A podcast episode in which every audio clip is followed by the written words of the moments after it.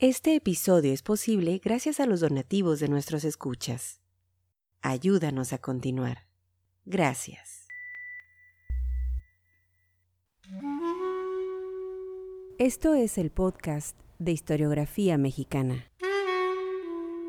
Un espacio para la lectura en voz alta, para los libros de historia de México. Conduce Pedro César Beas.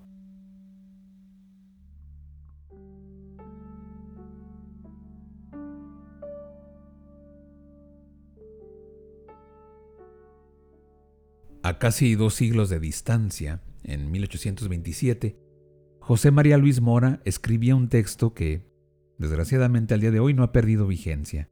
Lo tituló Sobre los medios de que se vale la ambición para destruir la libertad. Desde los primeros años del México independiente hasta nuestros días, la lucha contra el poder absoluto, contra el poder concentrado en una o muy pocas manos, ha sido una constante en nuestra historia. Y basta con echar un vistazo a nuestro pasado. En la discusión pública, unas veces con más fuerza que otras, es cierto, la idea de poner freno a las ambiciones de un personaje, de una facción, de un partido, de un grupo en el poder, ha persistido. Hace casi 200 años, palabras más, palabras menos, el doctor José María Luis Mora decía, que para hacerse del poder absoluto, los ambiciosos, así los llamaba, se valían de varios medios. Primero, se hacían populares, se presentaban como necesarios, identificaban las pasiones del pueblo y las adulaban.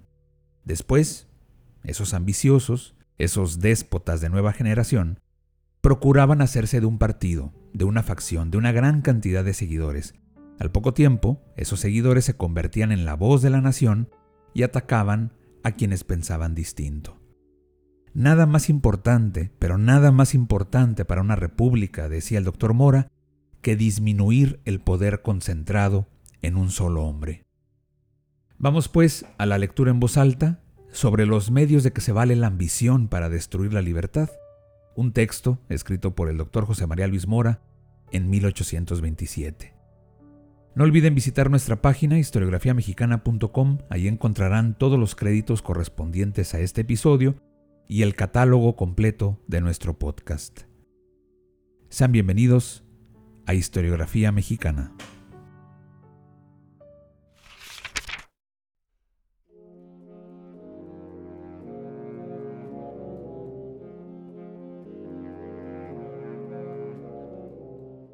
Nada más importante para una nación que ha adoptado el sistema republicano que disminuir los motivos reales o aparentes que puedan acumular una gran masa de autoridad y poder en manos de un solo hombre.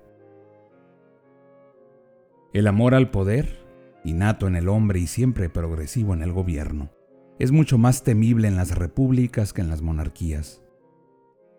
El que está seguro de que siempre ha de mandar, se esfuerza poco en aumentar su autoridad, mas el que ve, aunque sea a lo lejos, el término de su grandeza, si la masa inmensa de la nación y la fuerza irresistible de una verdadera opinión pública no le impone freno, estará siempre trabajando con actividad incansable por ocupar el puesto supremo. Son infinitos los medios que se ponen en juego para llegar a este término, pero entre ellos, los más trillados, consisten en hacerse popular para proporcionarse el ascenso, darse por necesario para mantenerse en el puesto y suponer, para destruir la Constitución, la imposibilidad o ineficiencia de las leyes fundamentales.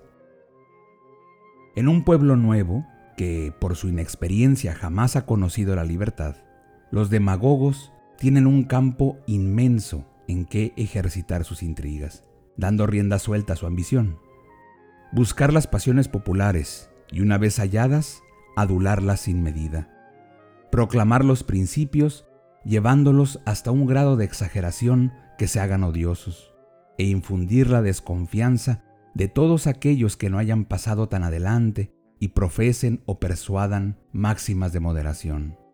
He aquí el modelo de hacerse de popularidad en una nación compuesta de hombres que por primera vez pisan la senda difícil y siempre peligrosa de la libertad.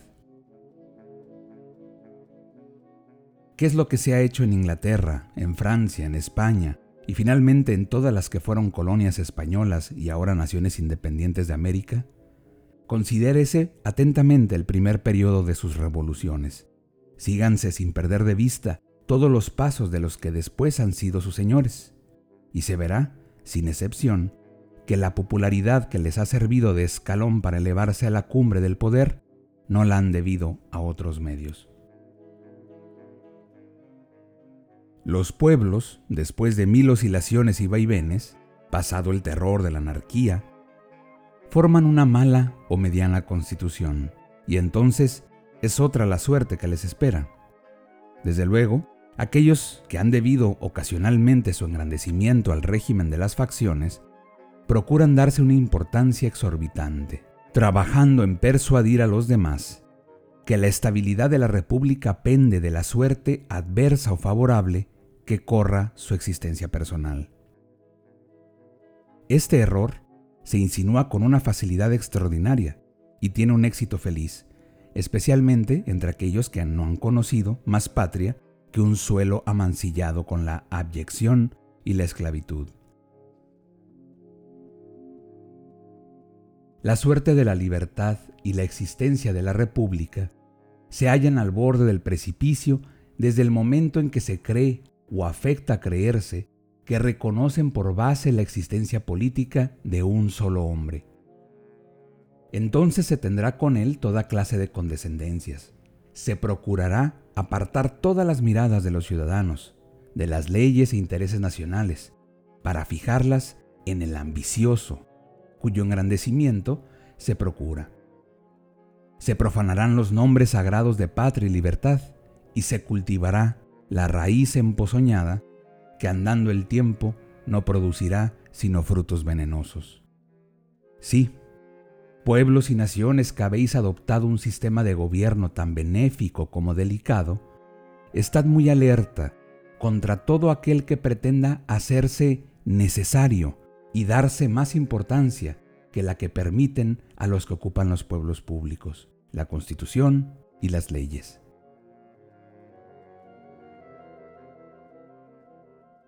Él empezará por adularlos, prometiéndolo todo, y acabará por sumiros en la servidumbre, sobreponiéndose a las leyes que afianzan las libertades públicas, y arrancando, si es posible, de vuestros corazones todos los sentimientos generosos que haya arraigado en ellos la independencia de un alma verdaderamente libre.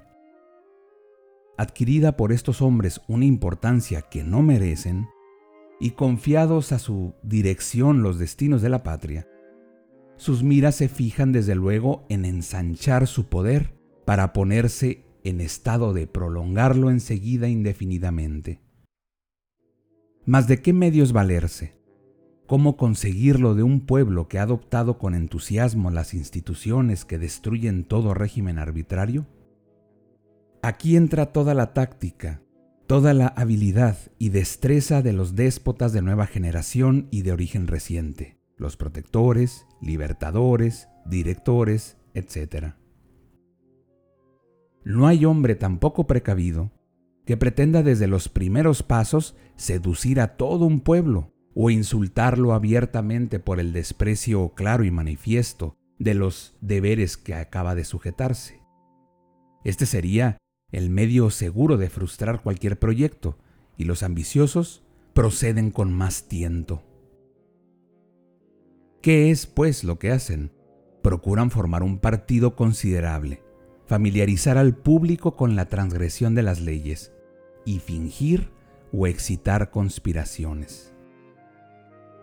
Es imposible que un hombre, reducido a sus fuerzas individuales, pueda adquirir el prestigio y poder necesario para sobreponerse a una nación toda.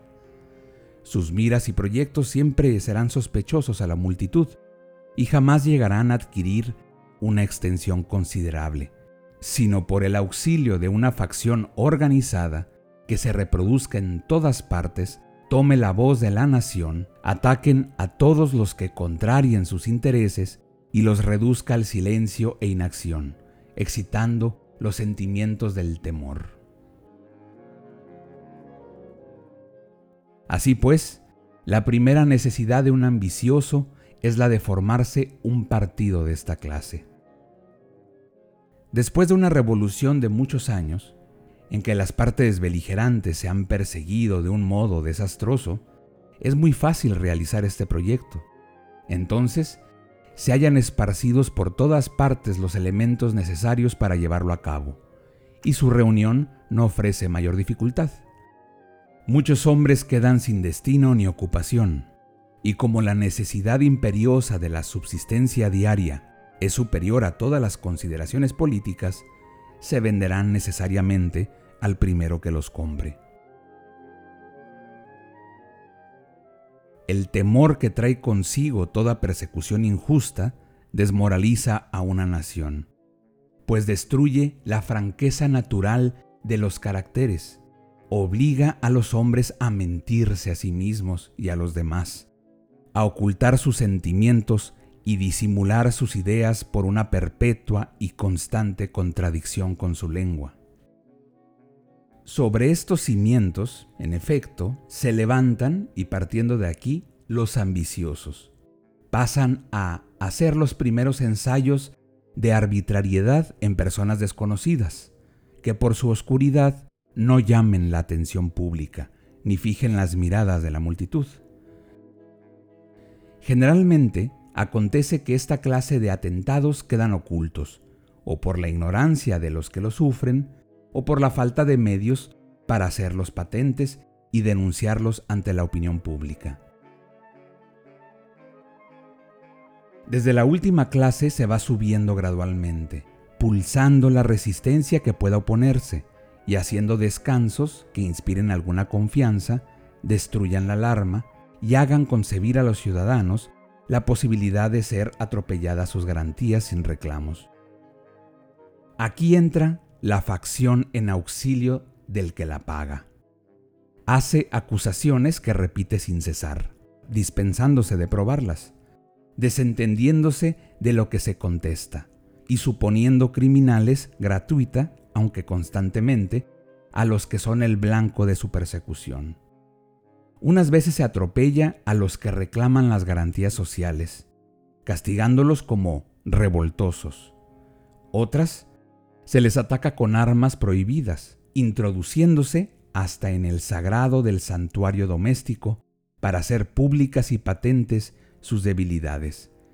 Si no se las hallan, no importa, se les suponen y con eso se sale del apuro.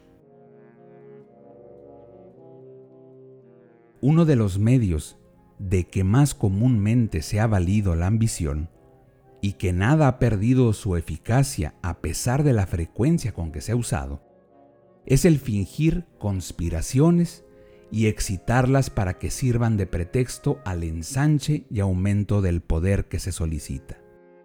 Cuando esto se ha conseguido, se aventura la distinción entre el bien de la República y la observancia de las leyes. Después se pasa a sostener que aquel debe preferirse a estas. Se asegura que las leyes son teorías insuficientes para gobernar y se acaba por infringirlas abiertamente, solicitando por premio su total abolición. Si los pueblos se dejan sorprender por el temor de las conspiraciones y toleran que se destruyan los principios del sistema para sofocarlas o prevenirlas, ya cayeron en el lazo y ellos mismos han anticipado con su disimulo o positivas concesiones el mal al que quieren poner remedio. El que trata de establecer el régimen arbitrario, lo primero que procura es que las personas de los ciudadanos estén enteramente a su disposición. Una vez alcanzado esto, camina sin obstáculo hasta llegar al término. Para conseguirlo, supone la necesidad de aumentar la fuerza de su gobierno por la suspensión de las fórmulas judiciales, por las leyes de excepción y por el establecimiento de tribunales que estén todos a devoción del poder y bajo su dirección e influjo. Para esto sirve admirablemente el sistema de abultar riesgos y peligros. Persuádanse, pues, los ciudadanos que tienen la felicidad de pertenecer a una república que para su régimen ha adoptado instituciones libres, de la importancia de poner un freno al gobierno que traspase o pretenda traspasar los límites que ponen coto a su poder. Desháganse por los medios legales de todos aquellos que manifiesten aversión a los principios del sistema y tengan el atrevimiento y la desvergüenza de atacarlos.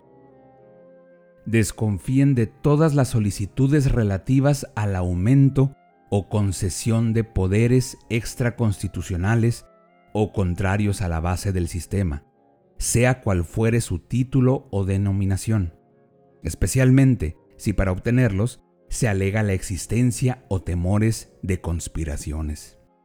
Escuchen con suma desconfianza a los que de ellas les hablaren con el objetivo de excitarlos a salir de las reglas comunes y del orden establecido. Pues si esto llegase a verificarse alguna vez, los delitos políticos se reproducirán sin cesar y la libertad jamás sentará su trono en una nación que es el teatro de las reacciones y de las persecuciones, compuesta de opresores y oprimidos, y que lleva en sí misma el germen de su ruina y destrucción. Pueblos y estados que componéis la Federación Mexicana, escarmentada en la Francia, en las nuevas naciones de América y en los sucesos recientes de vuestra historia, temed el poder de los ambiciosos y de las facciones que llaman en su auxilio, reunid vuestros esfuerzos para destruirlas. Así seréis invencibles. Doctor José María Luis Mora, sobre los medios de que se vale la ambición para destruir la libertad.